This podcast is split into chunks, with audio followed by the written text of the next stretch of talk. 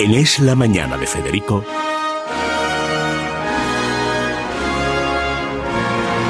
Preguntas a la Historia con César Vidal y Federico Jiménez Los Santos.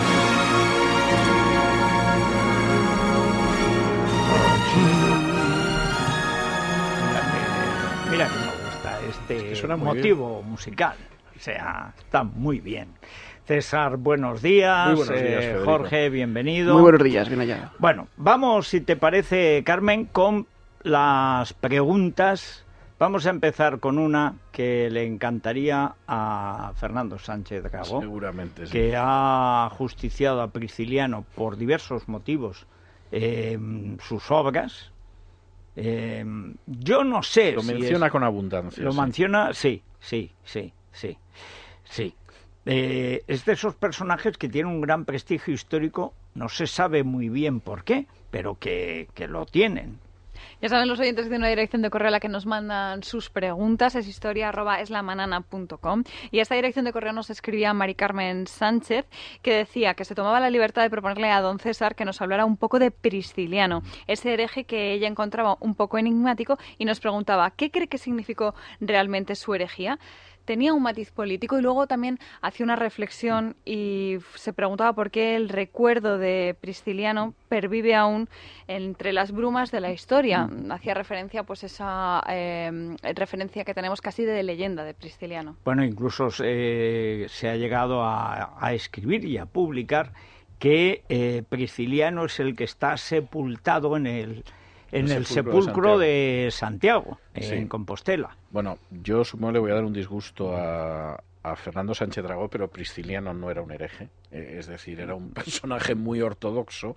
Era, eh, vamos a ver, hay discusión sobre el lugar de origen de Prisciliano, posiblemente él nació en Galicia, es decir, habría sido gallego, pero es muy posible que hubiera nacido también en la Bética, porque era de familia senatorial, y es una persona que en un momento determinado, siendo predicador en Burdeos, por eso de que existía el Imperio Romano y uno saltaba a uno y otro lado del Pirineo sin ningún problema, él empieza a criticar dos aspectos que no son doctrinales, sino puramente disciplinarios, que son fundamentalmente lo que él consideraba el enriquecimiento excesivo de la jerarquía eclesiástica, es decir, que había abandonado la idea de una pobreza evangélica por la acaparación de riquezas, y luego lo que él consideraba un, mari- un maridaje intolerable entre la Iglesia y el Estado.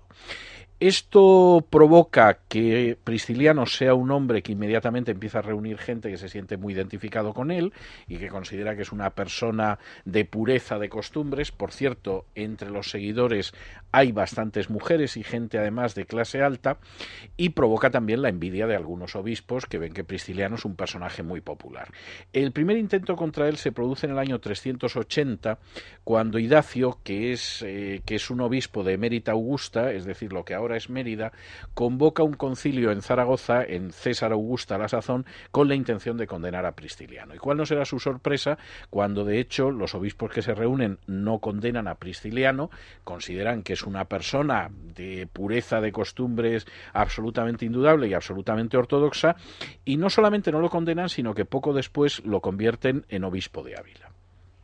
Esto hubiera acabado de manera normal en otros tiempos, pero Idacio se lo tomó muy mal y entonces escribió a Ambrosio, que era el obispo de Milán, para que instara al emperador Graciano a excomulgar a Prisciliano, lo cual no deja de ser curioso, pero hay que entender el régimen cesaropapista de la época, que no solo se daba en Oriente, sino también, También en, en Occidente. Occidente. Es decir, si Ambrosio de Milán habla con el emperador Graciano, pues Graciano consigue que efectivamente lo excomulguen y lo expulsen de su diócesis. Y efectivamente lo consiguió. Decir, Graciano escribió un decreto en virtud del cual Prisciliano y sus seguidores eran excomulgados y apartados de sus sedes episcopales. Respuesta de Prisciliano, pues Prisciliano se planta en Milán y consigue que uno de los subordinados del emperador derogue el decreto imperial contra él, con lo cual la situación vuelve al momento anterior, es decir, obispo de Ávila, con muchos seguidores que consideran que es una persona seria y punto. Y entonces se produce un, un elemento que yo creo que va a tener eh, unas consecuencias trágicas, pero que indica un poco lo que era la política de la época, y es que en el año 383 el gobernador de Britania, que se llamaba Máximo, decide saltar al continente para proclamarse emperador. De manera que pasa al continente, eh, cruza las Galias, se enfrenta con el emperador Graciano en Lugdunum, que era León, le mata en un bosque, en un combate, y entonces llega a la conclusión de que si él quiere ser emperador necesita el apoyo de la Iglesia Católica y en ese momento la Iglesia Católica está dispuesta a brindar su apoyo al usurpador Máximo a cambio de que Máximo acabe con cualquier cosa que suene a herejía y Prisciliano no era el único que sonaba, aunque insisto y explicar ahora por qué no tenía nada herético. De manera que Máximo decide condenar como hereje a Prisciliano sin escucharle ni cosa parecida. En el 385 y ante esta situación Prisciliano acude a Treveris para defenderse ante Máximo y cuál no sería su sorpresa cuando lo detienen, lo someten a tortura, bajo tortura acaba confesando que era un brujo, en fin, y cualquier cosa que le hubieran dicho, y acto seguido, pues el emperador Máximo decapita a Prisciliano y a varios de sus seguidores. Con lo cual se produce un punto extraordinariamente importante, pero muy trágico en la historia del cristianismo, porque Prisciliano y sus seguidores son los primeros disidentes religiosos ejecutados por un poder civil a instancias de la Iglesia Católica. Es decir, esto sucede a finales del siglo IV. Se dijo relajados, relajados al brazo secular. Al brazo secular claro, esto no había sucedido nunca. Es decir, eh, a Arrio lo podían haber desterrado a Egipto, pero nada más allá del destierro. A un obispo lo podían haber expulsado de su diócesis, pero lo que no había sucedido nunca era que efectivamente se entregara una persona por cargos religiosos y el poder civil además lo ejecutara. Y esto en su momento fue algo que cambia la historia, yo creo que para mal, y que tuvo un peso enorme. Por ejemplo, Martín de Tours, que muchos lo recordarán por la famosa historia de la aparición de Jesús como mendigo, al que Martín le da la mitad de su capa y que había había sido soldado y abandona el ejército, etcétera, eh, Martín de Tours cuenta en sus memorias que él a partir de la muerte de Prisciliano ya no fue el mismo. Es decir, que aquello había marcado a sangre y fuego, nunca mejor dicho, un antes y un después, porque de pronto mm. los disidentes ya no eran sometidos a la disciplina eclesiástica, sino que además los mataban. ¿Era Prisciliano un hereje, brujo, etcétera, como pretendían los demás? Pues no, no lo era, y lo sabemos fundamentalmente porque en 1885 un alemán que se llamaba Georg Scheps encontró los escritos de Prisciliano. Y entonces los escritos de Prisciliano son absolutamente ortodoxos. Sí es verdad que había tres aspectos muy delicados en los cuales era previsible que iba a chocar con autoridades jerárquicas. Primero, porque era muy crítico con las riquezas eclesiales y con el compadreo con el poder político. Y en este sentido, Prisciliano tocaba una llaga que en esos momentos supuraba y la prueba está en que acabó decapitado. Es decir, que efectivamente, pues a él le parecía que eso no era de recibo. Segundo, porque además Prisciliano daba mucha eh, cancha, diríamos hoy en un lenguaje coloquial, a las mujeres. Es decir, las mujeres podían participar en los cultos eclesiales, eso explica que tuviera muchas mujeres que lo seguían, etcétera, pero eso en un momento en que el papel de la mujer cada vez iba disminuyendo más, chocaba con la corriente de la época. Y tercero, porque además... Hay un hecho curioso de todas formas entonces en Hispania, y es que las mujeres, por ejemplo, de la familia de Teodosio, tienen más poder del que ha tenido nunca ningún grupo de mujeres reinas o de cualquier otro tipo en la historia de España. Mujeres de clase alta que estaban particularmente, eh, digamos, abocadas o fascinadas o, simplemente en fin, que tenían la vocación religiosa. Había muchas mujeres, pero mujeres de clase alta. Que es el caso de las seguidoras de Prisciliano. Claro, eh, que, que, es que se iban, se iban a la Tebaida española, al Valle del Silencio leonés, que es, por ejemplo, bueno, pues hay algunos de los personajes más Egeria, la Virgen Egeria, que era una monja. Una gran visitadora, eh, extraordinaria. Bueno, pues eh, Egeria se va, siendo de la familia del emperador, se va a un remoto convento en las montañas de León, luego ya se va a Tierra Santa y se convierte en el, personaje fabuloso, ¿no? Pero es que la mujer de, del propio Teodosio, su sobrina Serena, luego su sobrina nieta Gala Placidia. Estamos hablando además de la misma época. Eh, claro, es que es justo ese siglo un poco después, pero es evidente que hay un conflicto que de, yo creo que de que los, no sé cómo lo ves tú, pero que los límites no están claros. O sea, el límite en la clase dirigente entre lo religioso, lo moral, lo político, digamos, el, el ejemplo, la obediencia, está muy desdibujado. Bueno, y yo creo que además hay otra cuestión y es el hecho de que efectivamente señoras que mandaban mucho en casa y que tenían un papel muy activo y muy importante no veían por qué no tenían que tenerlo dentro de la iglesia. Claro, claro, y, claro. y evidentemente ese es un elemento con el que Prisciliano está de acuerdo en un momento en que la jerarquía no va en esa dirección, con lo cual el choque era inevitable, pero no era heterodoxo tampoco lo que él decía.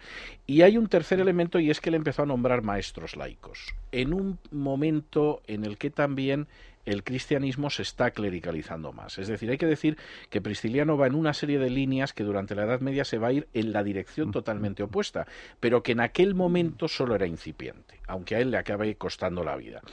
Eh, por supuesto, ya para terminarlo de arreglar, y esta era una cuestión delicada a finales del siglo IV, pero no tan delicada como por ejemplo lo sería en el siglo XVI, además Prisciliano había decidido que a la hora de decidir qué prácticas eran correctas o no eran correctas, había que apelar a la Biblia.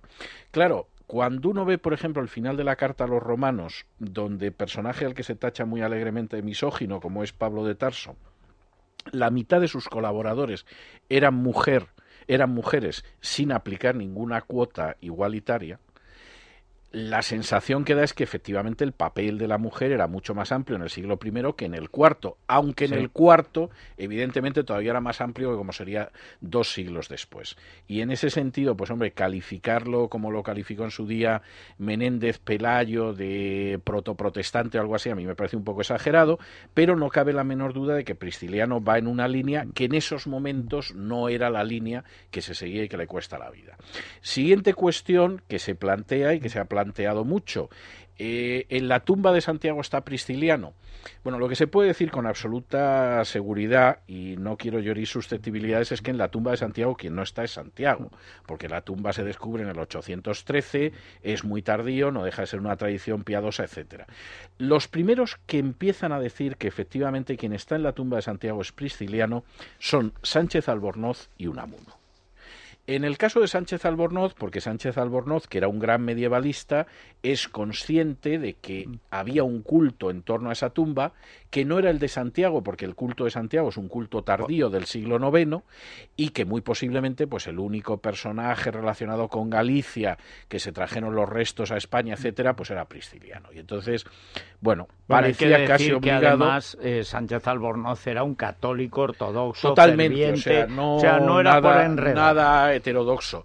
En el caso de Unamuno, yo creo que las conclusiones, que no era desde luego tan ortodoxo, No. las conclusiones a las que llegan son las mismas.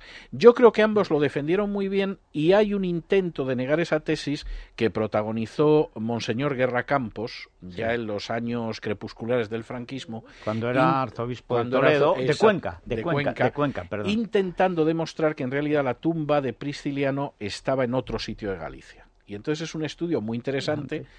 Tengo que decir que a mí no me resulta nada convincente, porque además no sabes muy bien cómo ese sitio no se acuerda a nadie. De pronto, Sí. Monseñor Guerra Campos llega a ese punto, pero bueno, eso demuestra que, claro, eh, si Bueno, llevas. y que había un nivel, ¿eh? Es que no, había un Es nivel. que- Y si además llevas un milenio diciendo que ahí está Santiago y de pronto aparece Sánchez Albornoz y te dice que es prisciliano, es delicado. ¿eh? Sí. Pero reconozco que el trabajo de Guerra Campos es interesante y, y está muy bien porque Guerra Campos era una persona mérito. de nivel y tenía mérito decir, pues no, ahí no está Prisciliano y está Santiago.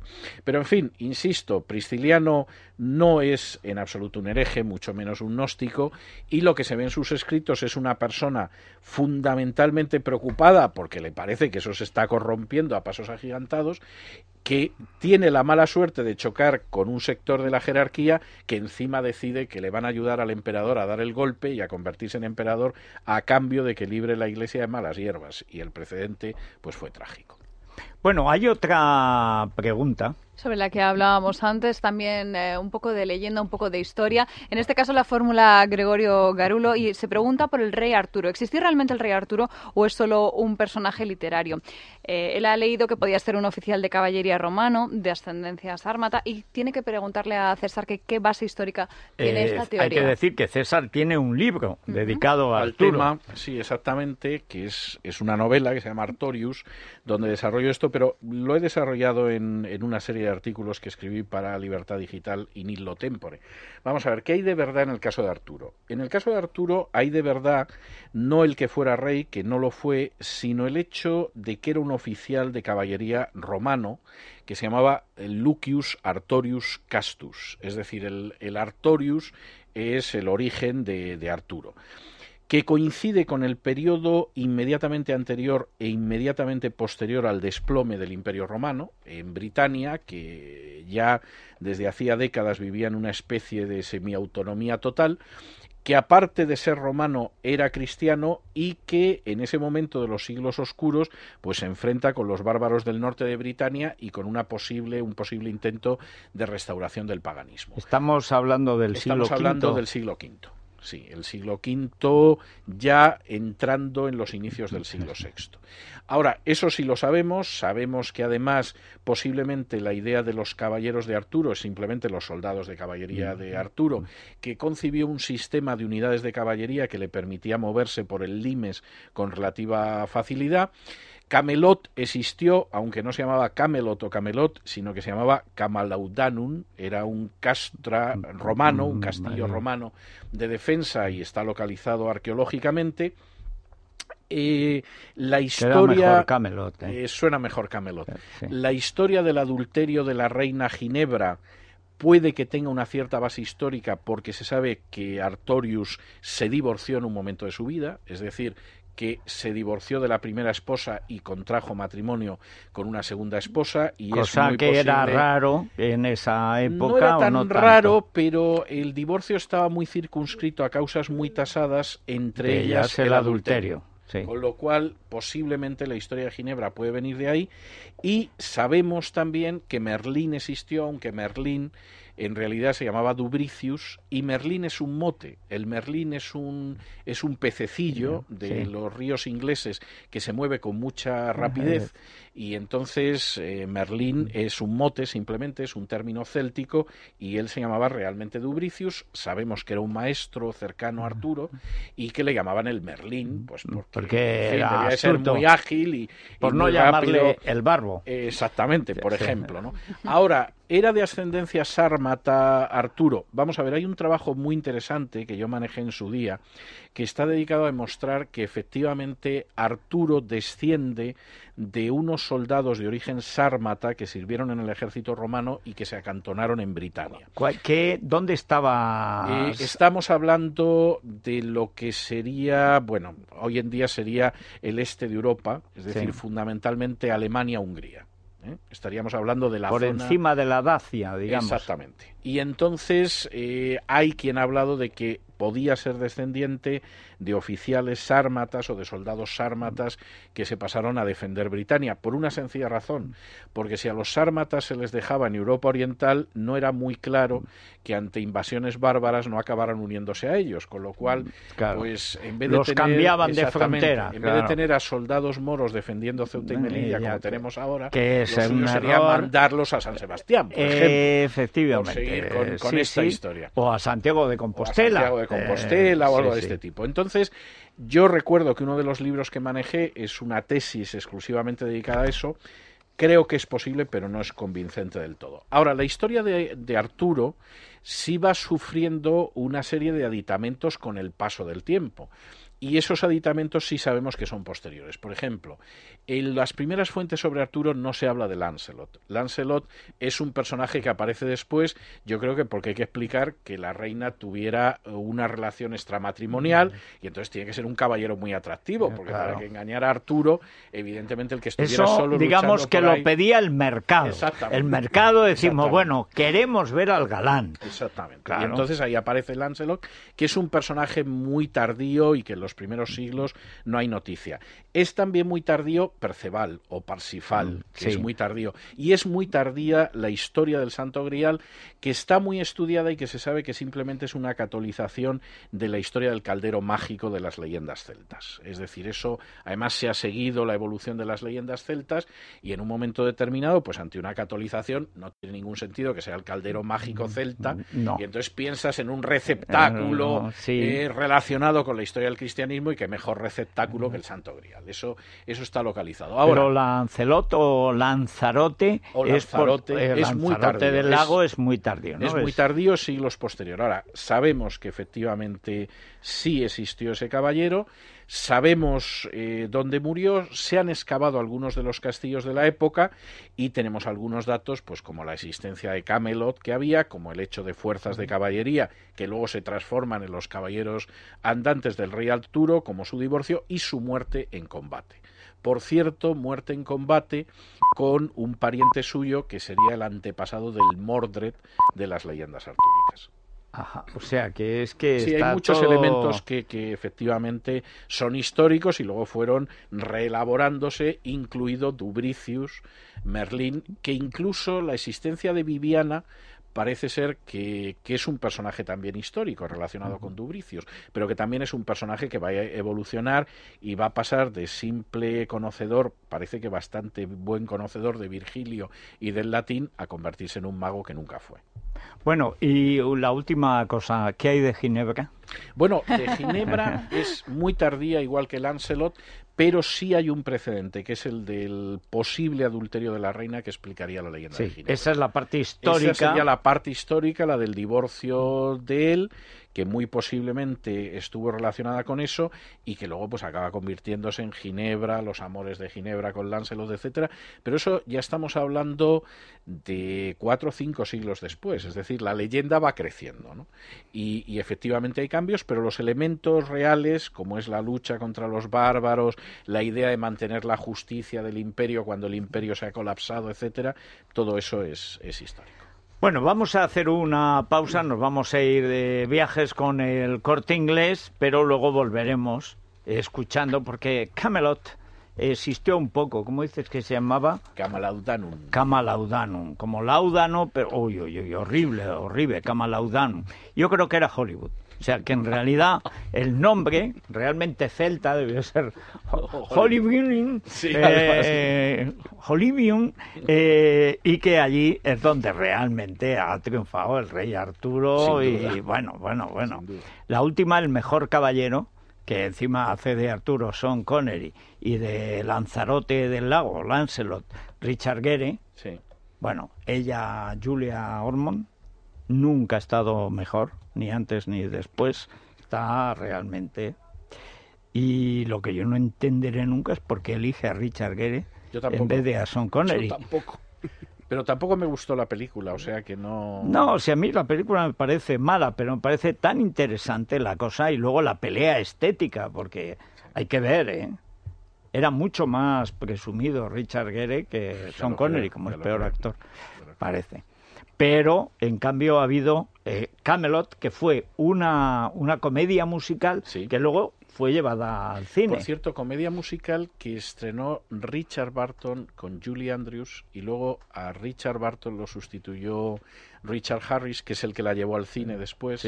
Y la canción que yo he escogido es la canción donde el rey Arturo cuenta cómo es Camelot. Fíjate, eh, antes vamos a ¿De irnos de viaje. Con el experto Federico, viajes al corte inglés, ese triángulo verde que lo vemos en las agencias de viaje y decimos, ya estamos tranquilos porque todo va a ir bien si nos vamos de viaje. por el viajes del corte inglés. España. Claro, claro, es que además el corte inglés da confianza y también cuando viajamos es muy importante ir seguros por si tenemos algún problemita, que si los retrasos, que si tal con viajes del corte inglés no va a pasar nada. Y además está muy próxima la Semana Santa, nos queda muy poquito tiempo y tenemos ofertas, pues como siempre, con la mejor garantía y el mejor precio. Muy bien. importante ahora que tenemos que ahorrar. Según los días que tengamos, nos ponen diferentes opciones: cruceros, cruceros fluviales, escapadas a Europa, París, Bruselas, Berlín, Londres, Viena, Ámsterdam, Praga, Roma, Venecia, Sicilia. Podría seguir porque muchos son los destinos, pero también tienen ofertas para quedarnos en la península. ¿Que nos apetece un poquito de playita? Pues en las Baleares, en las Canarias y también en toda la costa tienen los mejores hoteles. Y si queremos también escapadas culturales, por ejemplo, podemos ir a Madrid o a Barcelona, combinando estos paquetes con algunas entradas a museos o, por qué no, a musicales, que están muy de moda, para aprovechar esos días y aumentar un poquito nuestra cultura gracias a viajes El Corte Inglés. Que tienen un poquito más de tiempo, se pueden embarcar en un fantástico crucero por el Mediterráneo, el norte de Europa, el Atlántico o incluso algunos cruceros fluviales por los ríos europeos. Así que tienen que pensar a dónde quieren ir y acercarse a cualquier agencia de viajes El Corte Inglés para contratar estos viajes, como siempre, con el mejor precio garantizado y también muy importante, pago aplazado en tres meses sin intereses. Así que lo vamos pagando poquito a poquito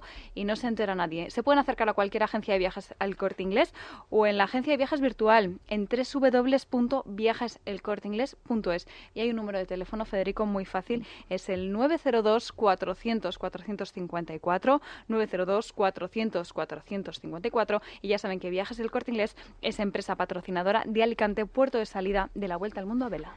Muy bien, pues vamos a una pausa, volvemos eh, escuchando Camelot eh, y luego con nuestro Camelot particular, que es Cádiz.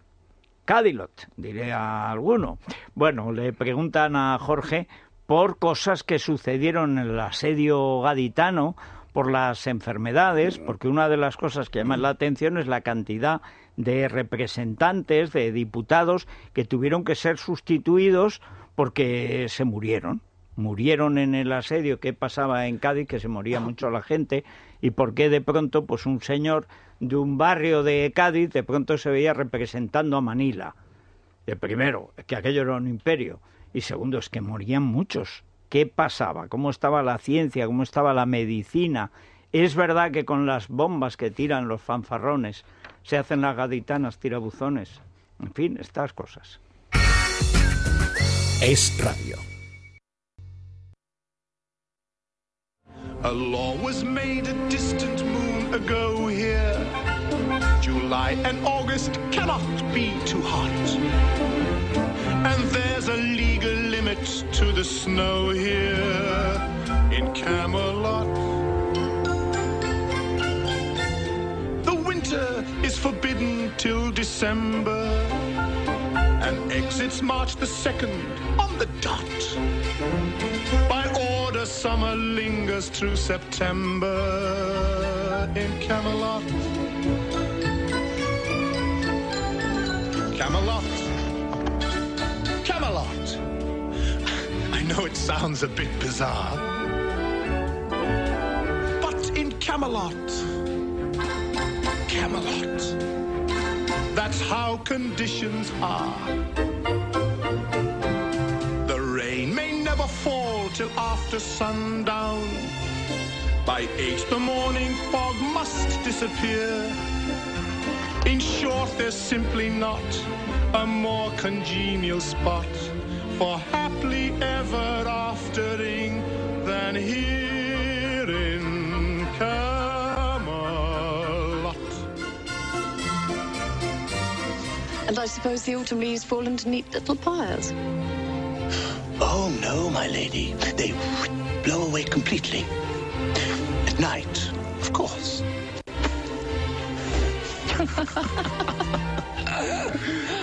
Of course. Camelot! Camelot. I know it gives a person pause. But in Camelot, Camelot. those are the legal laws. The snow may never slush upon the hillside. By 9 p.m., the moonlight must appear. In short, there's simply not a more congenial spot.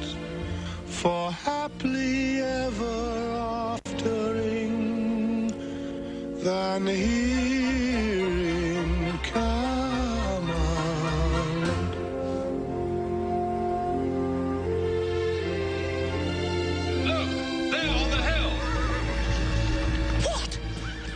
Oye, muy bien, ¿eh? Muy bien, Richard Harris. Además, en la época en que a la Casa Blanca la llamaban Camelot, injustamente. Eh, muy injustamente. Pero, a ellos les gustaba. Oh. Y, y, por cierto, cantando Richard Harris, que es un gran cantante. La gente debería saber que la primera versión de MacArthur Park, quien la canta es Richard Harris, siete minutos y medio dura. Qué barbaridad. Luego la retomó Donna Summer con otro ritmo y le quitó dos minutos y quedó en solo cinco. Ya está bien. Que ya está bien para una canción. ¿Tú crees que fue una venganza la, la tortura de un hombre llamado Caballo? Que No. lo colgaban. Era una gran película. ¿eh? Gran película basada en un rito real. Real, real, Real de estado- adopción de los indios de algunas tribus. Sí. Oye, que era tremendo, ¿eh? Sí, por cierto, basada en, una, en un relato relativamente largo de la misma persona que escribió El hombre que mató a Liberty Balance. Mira. Vale. Bueno, vamos allá, Jorge. Hay varias eh, preguntas, pero tratemos de resumir algunas, según cómo estemos de, de tiempo. Lo primero, eh, esas enfermedades Sí. que diezman a la ciudad asediada. Diezman a Cádiz, diezman a los diputados, como tú bien decías, porque hay 20 diputados que mueren entre 1810 y 1812 por fiebre amarilla. Hay algunos desaparecidos, vete Mm. tú a saber. No es extraño porque la fiebre amarilla era una enfermedad que entraba en España fundamentalmente, no solo, pero fundamentalmente por Cádiz. Por entonces no se sabía muy bien cuál era la causa de la fiebre amarilla, ya existía una discusión científica entre aquellos que acertaban en imaginar que era una enfermedad de transmisión contagiosa, se pensaban entonces que era por las miasmas o por el contacto con las ropas de enfermos que procedían de América, en barcos infectados. Hoy sabemos que es una enfermedad que se contagia por un mosquito, el mosquito Aedes aegypti, cuyo origen principal en aquella época estaba en el Golfo de México y está distribuido prácticamente por todo el mundo, al menos por las zonas más templadas del planeta, pero evidentemente la enfermedad venía de barcos que procedían de América, aunque todavía había algunos científicos de la época, muchos diputados eran médicos, como sabéis, y estudiaban directamente esta materia, que pensaban que, que la fiebre amarilla se producía por el exceso de calor y de humedad que se producía en los veranos en, en Cádiz. No, no tenía nada que ver con condiciones climatológicas. Bueno, era una variante de la teoría de los humores, ¿no? Sí. que rige durante la Edad Media. Pero sí es verdad que hay mm, tres o cuatro oleadas de fiebre amarilla en Cádiz justo antes de la guerra de la independencia y durante toda la guerra. La primera es en 1800, que es la más grave, que mata a 10.000 personas solamente en, la- en- en- en las zonas cercanas a, a Cádiz. Después otra en 1804, una en 1810, ya en pleno asedio, y después una de posterior en 1813. Van muriendo cada vez menos gente, pero también es verdad que cada vez la prevalencia de la enfermedad se va reduciendo porque ha habido muchos muertos previamente. La, la enfermedad era, era muy rápida, tenía dos fases, una de unos tres o cuatro días de fiebres, vómitos, dolores musculares, y después aparecían los dos rasgos fundamentales de la fiebre amarilla, que por eso se llama fiebre amarilla, una mancha naranja o amarillenta en la lengua, y la tez también se volvía más amarillenta. Esto era ya eh, pues eh, el presagio del fallo multiorgánico que conducía a la muerte al 50% de las personas que llegaban a esta fase. Y no había fácil cura, había profilaxis. Existen eh, muchos decretos y algunos edictos de ayuntamientos eh, aconsejando a unas normas de higiene mínimas para contener la fiebre amarilla. Hay que decir que lo más eficaces, todo hay que decirlo, proceden de las tropas francesas, de don Francisco Amorós, de jefe de la policía afrancesada, que eh, era el que eran los que más miedo tenían a esta enfermedad, las tropas francesas que no, no conocían, no habían visto tan de cerca previamente, y, y a pesar de que sí existían estas medidas de profilaxis, realmente no existía una cura muy, muy eficaz.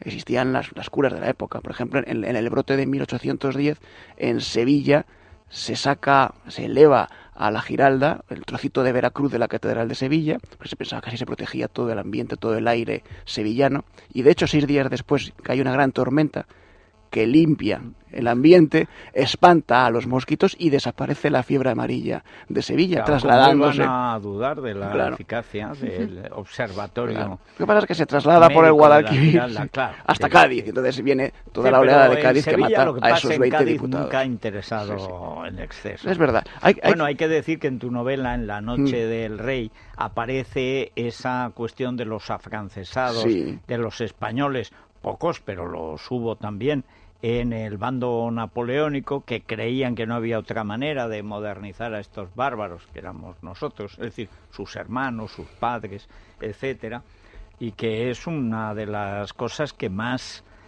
cuando se limita a lo Mm. histórico, Mm. más dramático y más eh, apasionante eh, resulta. Luego ya lo coge Goethe solo y no. Entonces ya se echa a perder todo.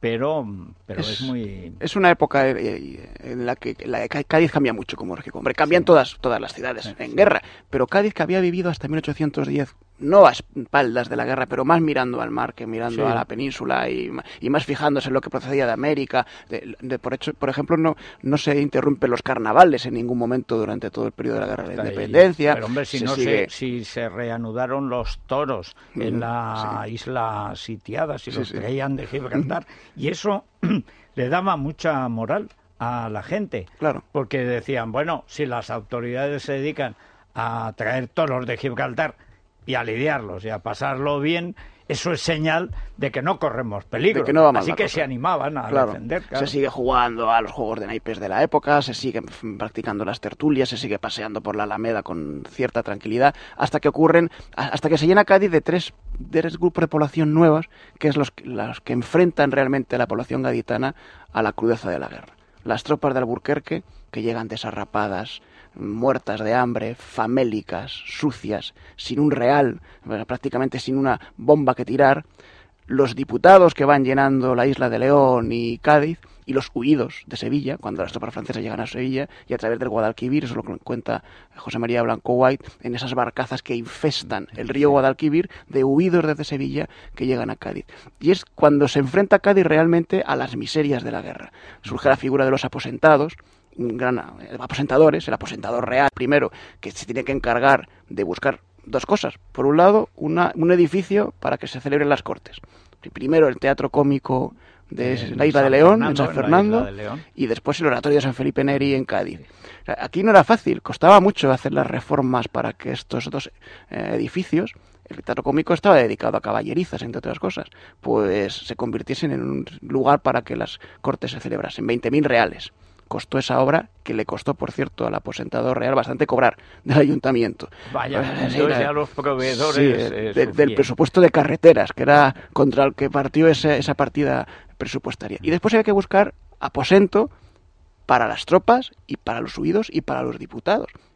Muchas veces con la generosidad de las gentes de Cádiz, que cedían sus habitaciones para estas personas, otras veces simplemente porque esperaban a cambio algo y otras veces por obligación. Se obligó a realizar ese Y tipo de... la última cuestión, eso de con las bombas que tiran los fanfarrones, se hacen las gaditanas tirabuzones, Pues ¿lo inventó Pemán después? ah, Tiene para cuando funda- las cortes de Cádiz o los Machado o en fin algunos de los Osolís eh, Tiene su fundamento en la, en la realidad del asedio, porque el asedio, esto César sabe muchísimo más de todo, pero de historia militar también que yo, y no me dejará mentir. El, el asedio, la, la heroicidad del pueblo galletano fue más civil y política que militar. Militarmente el asedio no tenía mucho sentido. Estaban, los dos ejércitos estaban extenuados, estaban en el final de la guerra. Era muy difícil que se pudiese mantener la defensa de Cádiz a través de ese pequeño filamento de tierra que es el puente de Zuazo y que, que podría haber sido bombardeado con, con- con cierta facilidad si hubiese sido otra la realidad del ejército francés. Pero es que los datos son muy significativos. En los dos años de asedio, de 1810 a 1812, solo caen 470 granadas en la ciudad de Cádiz. Y la mayoría no explota. O sea, porque, eso porque era tan mala la calidad ya de las bombas. Claro, de ahí rizos, viene, claro. ese, ese es el, el elemento real de aquello de... Hay en un libro que yo voy a recomendar y con eso ya termino, eh, el- el- la novela del asedio de Cádiz de Pedro Reverte, que bueno, puede gustar más o menos, a, a mí sí me gustó, eh, yo digo que me disfruté, disfruté con ella. Algunas de las ediciones de la novela venían con un librito de José Manuel Guerrero Acosta, que son memorias y documentos del asedio. Y ahí aparecen documentos reales de la época de cómo se vivía el día a día de aquellos dos años. Y en uno de esos textos cuenta José Manuel Guerrero Acosta que las bombas que lanzaban los franceses por algunos mm, ciudadanos gaditanos se tomaban como un espectáculo de fuegos artificiales. Se salían a ver las bombas que estaban lanzando y no Mira, producían, mira, mira. claro, no producían el, miedo que hubiese producido el asedio de Gerona o el asedio de Zaragoza, que eso sí que fueron asedios verdaderamente, desde el punto de vista militar, dramáticos, ¿no? De manera que la, la heroicidad del pueblo gaditano fue sobre todo civil, de poder aposentar a aquellos ciudadanos que venían huidos, y política de haber sido ese, el, el último trocito de tierra libre que le quedó a la España de la independencia. Te has ganado un cigarclín. Un cigarquín, claro que sí. Sí, señor. Regalo De regaliz, por favor. Para el Día El del de Padre, de regaliz. De regaliz. regaliz, yo Ah, prefiero, claro, Lo sí, tienes claro. también de manzana y otros muchos sabores y Sí. además lo bueno de cigarclín es que pueden fumar en espacios cerrados porque es vapor de agua. Claro. No es nocivo para el cuerpo, que también es muy importante que vas nuestra detrás de una fumadora compulsiva. Vas, tú te vas con tu cigarclín y dices, y es que sin el regaliz a esta hora, es que No soy sé". nadie. Claro, y además si te enganchas al regaliz no pasa nada, porque Momento es bueno en para que la ella salud. dice, pues vaya estupidez, la cara que se te Ese- pone, Ese, es otro problema. pones una no cara sea- de pena Te das la vuelta Y das otra diga, calada. Oye, oye, oye, perdona, que No es garantía de, si no dice eso nada, olvídate. de eficaz ligoteo, como se suele decir, no es No. garantía, pero bueno, lo pueden intentar con Cigar Clean que se Claro. adquiere en farmacias Sí. y en parafarmacias y haya cada uno.